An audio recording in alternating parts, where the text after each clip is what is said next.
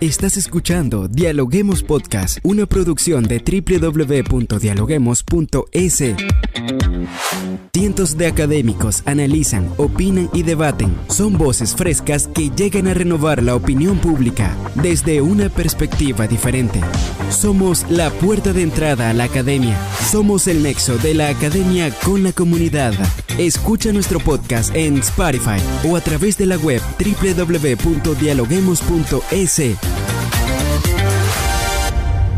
A continuación, Rangira Briseño debate junto a expertos, académicos y estudiantes los temas más curiosos del planeta.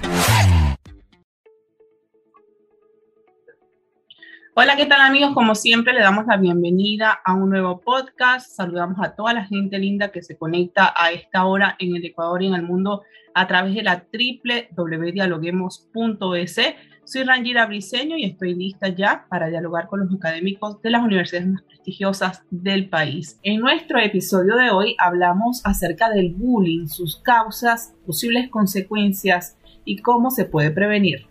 Bien amigos, y para dialogar sobre este tema, hoy nos acompaña Carla Suárez, docente del Departamento de Psicología de la Universidad Técnica Particular de Loja. Bienvenida, Carla, a Dialoguemos Podcast.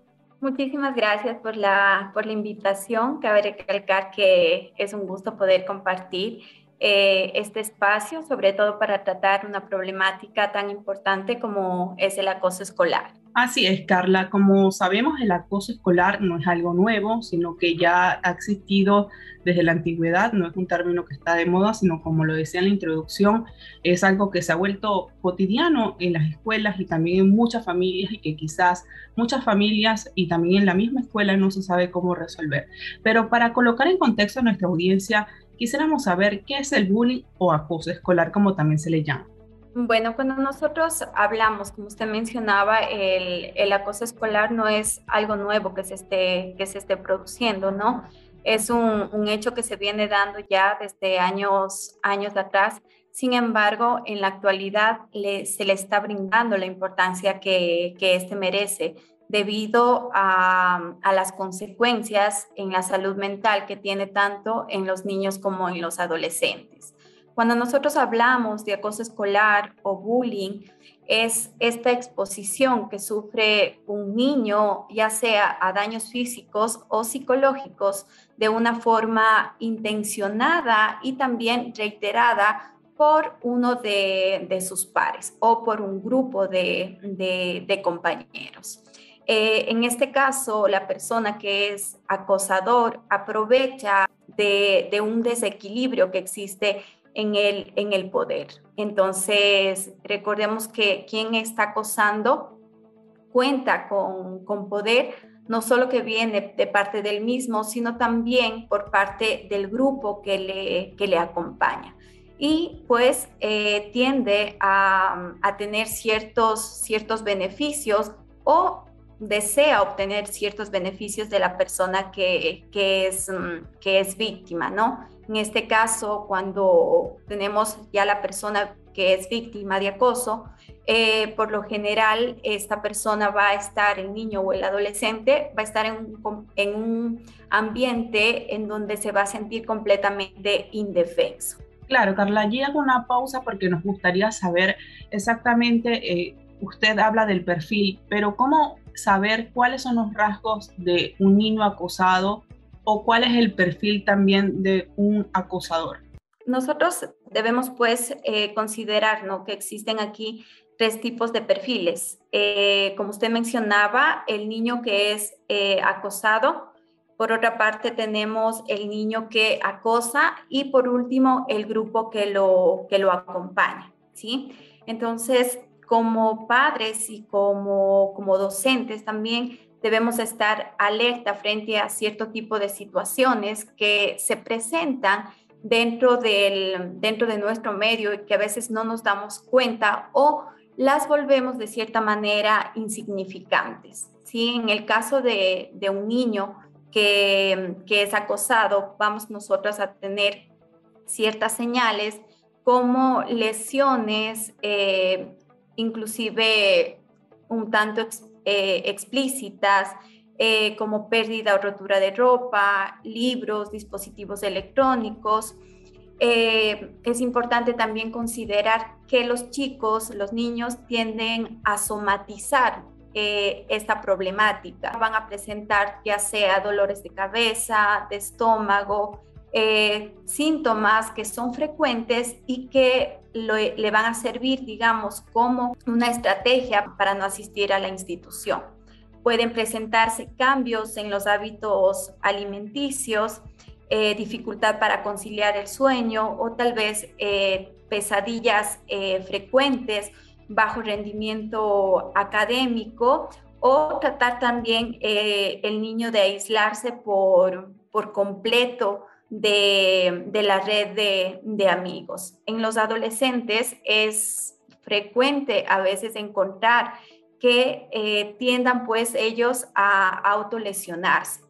Muchas de estas autolesiones eh, pueden ser de, carácter no suicida y eh, otras entrarían ya dentro de, la parte suicida, ¿no? que tienen esta, esta predisposición, ya con pensamientos a, querer quitarse la vida, dependiendo de la magnitud o el grado en el que el niño esté, esté siendo acosado, el niño o el adolescente. Así como, como se han escuchado algunos algunos casos, no solo de niños, sino de adolescentes que han llegado al, suicidio debido a este tipo, a este tipo de, problemáticas.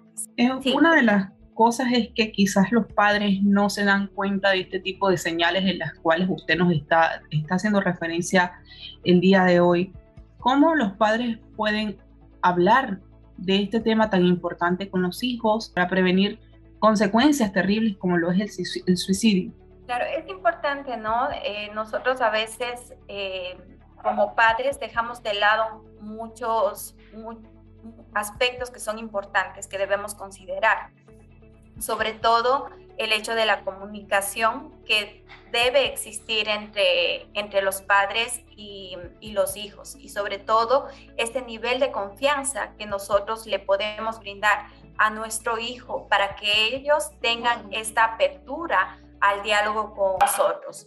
¿Qué es lo que pasa con estos niños al ser intimidados o al sentirse tal vez desprotegidos? No van a querer contar la, la problemática, ya sea porque van a tener repercusiones eh, con el acosador o porque quedan mal frente al grupo de, de amigos, ¿sí? Entonces, como padres, irles inculcando desde pequeños la importancia de poder, eh, la importancia de la confianza que debe, que debe existir para poder eh, llegar a una comunicación asertiva con los, con los padres, ¿no? Que es lo más importante. Tratar también de, de enseñarles, ¿no? A los, a, los, a los niños desde muy pequeños lo importante que es el hecho de poder compartir las, las emociones, el poder vivir las emociones de una, de una forma sana, e irles explicando cuáles son las emociones y cómo las podemos vivir. Si el niño nosotros le vamos dando herramientas desde pequeños y como padres tenemos estrategias parentales que nos llevan a, unirnos con el niño, créame que ya en la adolescencia pues eh, va a ser más fácil que vayan contando este tipo de problemáticas. ¿Qué tipo de herramientas se pueden utilizar en este caso? Si podría brindar algunas recomendaciones a los padres que nos escuchan. El hecho de, de poder ser asertivos, de validar las emociones de los niños, validar el discurso que tiene, que tiene el niño. En muchas ocasiones, cuando los, los niños nos comentan algo que a ellos les, les sucede, nosotros como adultos lo vemos como un problema insignificante ¿sí? Pero nosotros como adultos. Entonces, si comenzamos nosotros a valorar el discurso del niño, pues él va a tener esta confianza para poder contarnos, ¿sí? Es el hecho también de ir estableciendo ciertas normas, ciertas reglas, esto tanto para los, para los padres que, que, pueden tener un niño que puede estar siendo acosado, así como también un niño que puede ser, acosado, eh, que puede ser acosador que puede entrar dentro de este perfil. Entonces, centrarnos mucho en las estrategias parentales comunicativas, en las estrategias parentales em, asertivas que ayudan a los, a los niños a involucrarse. Nosotros siempre hablamos de este vínculo que debemos establecer como, como padres o esta relación positiva que, que debemos mantener, mantener con ellos. Cuando existen padres tal vez que son muy rígidos, los niños eh, no nos cuentan lo que les, lo que les pasa. Y volviendo a esta parte de la comunicación, si es que invalidamos lo que ellos nos comentan, por más pequeño que sea, pues créanme que a futuro no nos van a volver a contar absolutamente nada, ya que estamos eh, desvalorizando todo el discurso que el, que el niño nos da. Existe una, un proceso de corresponsabilidad, ¿no? A veces los, los padres en la actualidad pensamos que todo, toda la, la responsabilidad de la parte de crianza eh, o desarrollo de ciertas habilidades debe recaer en el ámbito educativo. Eh, nosotros como padres pues les brindamos ciertas herramientas a nuestros hijos y estas herramientas van a ser fortalecidas no solo por los padres, sino también por los centros educativos. Si es que trabajamos dentro de, la, dentro de las instituciones educativas, se, se, conoce que cada una de las instituciones pues brindan talleres o charlas, no solo a los estudiantes, sino también a los, a los padres y a los docentes para que ellos estén informados de cómo eh, se puede trabajar. Van a presentarse casos muy diversos, problemáticas eh, muy diferentes realmente. Sin embargo, eh, si es que trabajamos desde la prevención, vamos a ir dándonos cuenta cuáles son las causas que están ocasionando la violencia para poder prevenirlas y cortarlas y de esta manera pues er, ir ir enseñando ¿no? a, los, a los niños y a los, y a los adolescentes. No es solo el hecho de, hablar con el niño que, que está acosando, sino también con el grupo que lo acompaña y con el grupo que también es espectador de este tipo de violencia. Pero lo más importante es el hecho de, como usted mencionaba, de prevenir, ¿sí? De prevenir, de centrarnos en estrategias que nos permitan eh, prevenir el, llegar a este tipo o a estos hechos de, violencia. Carla, ya para finalizar, coméntenos algunos consejos para superar las secuelas del bullying. Sí, es importante, ¿no? Eh, también antes eh, mencionar que, a veces los, los niños que, acosan provienen de, de hogares disfuncionales. No todos, pero sí una, una gran parte. Entonces, eh, este tipo de, recomendaciones va para, para todos, los, para todos los, los, padres, ¿no? Entonces, si es que nosotros, nosotros vemos que, que nuestro hijo está frente a este tipo de, de, situaciones, ya sea que nuestro hijo sea acosador o sea la persona que, que reciba el, el acoso, pues depende de la sintomatología que, que, esté, que esté presente, ¿sí? Entonces, nosotros vamos a encontrar em, ahorita eh, algunas consecuencias dentro de la salud mental de los niños frente al, acoso escolar, ¿sí? Vamos a encontrar casos ya sea de depresión, niños ansiosos a, temprana edad, que nosotros creo que eh, no esperaríamos encontrar. Obviamente, el hecho de poder trabajar con un profesional de la salud es, es importante, ¿no? El hecho de, poder eh, lograr que el niño, con las herramientas que le brindan los, los padres, conjuntamente con las herramientas que le pueda brindar el profesional de la salud, eh, recibir el tratamiento adecuado les va, les va a ayudar a que sus, a que sus hijos tengan una, una visión diferente de lo, que, de, lo que es la, de lo que es la violencia. Y sobre todo trabajar eh, desde pequeños en el hecho de, de, promover este, el principio del respeto, pero desde la, desde la diversidad, ¿sí? ya que nosotros encontramos o sabemos que a veces las personas que son víctimas de bullying son aquellas eh, personas más sensibles o que tienen tal vez algún tipo de, discapacidad. Recordar también que, las cifras y la prevalencia de, bullying cada vez va, aumentando con el, con, el paso del, con el paso del tiempo. Entonces, explicarles esto a nuestros, a nuestros niños, ¿no?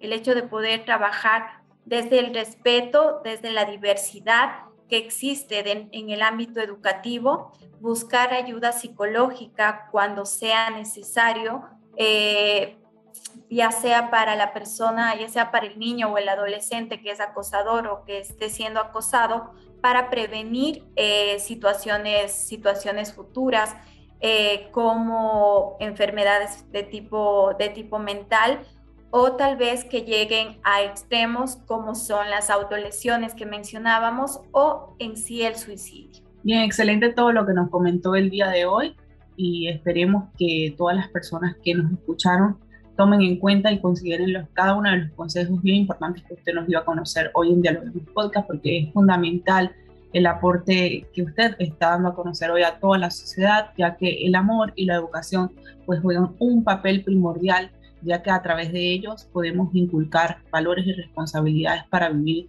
en armonía y para educar mucho mejor a nuestros hijos. Muchas gracias por acompañarnos en Dialoguemos Podcast el día de hoy.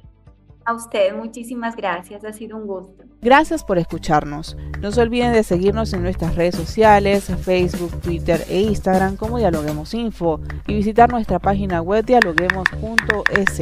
Soy Rangira Briseño y seguimos dialogando en podcast. Esto fue Dialoguemos Podcast. Escucha todos los programas de Dialoguemos Podcast en www.dialoguemos.es. Suscríbete para no perderte ningún episodio. Estamos en Spotify. Sigue escuchando Dialoguemos Podcast, el nexo entre la academia y la comunidad.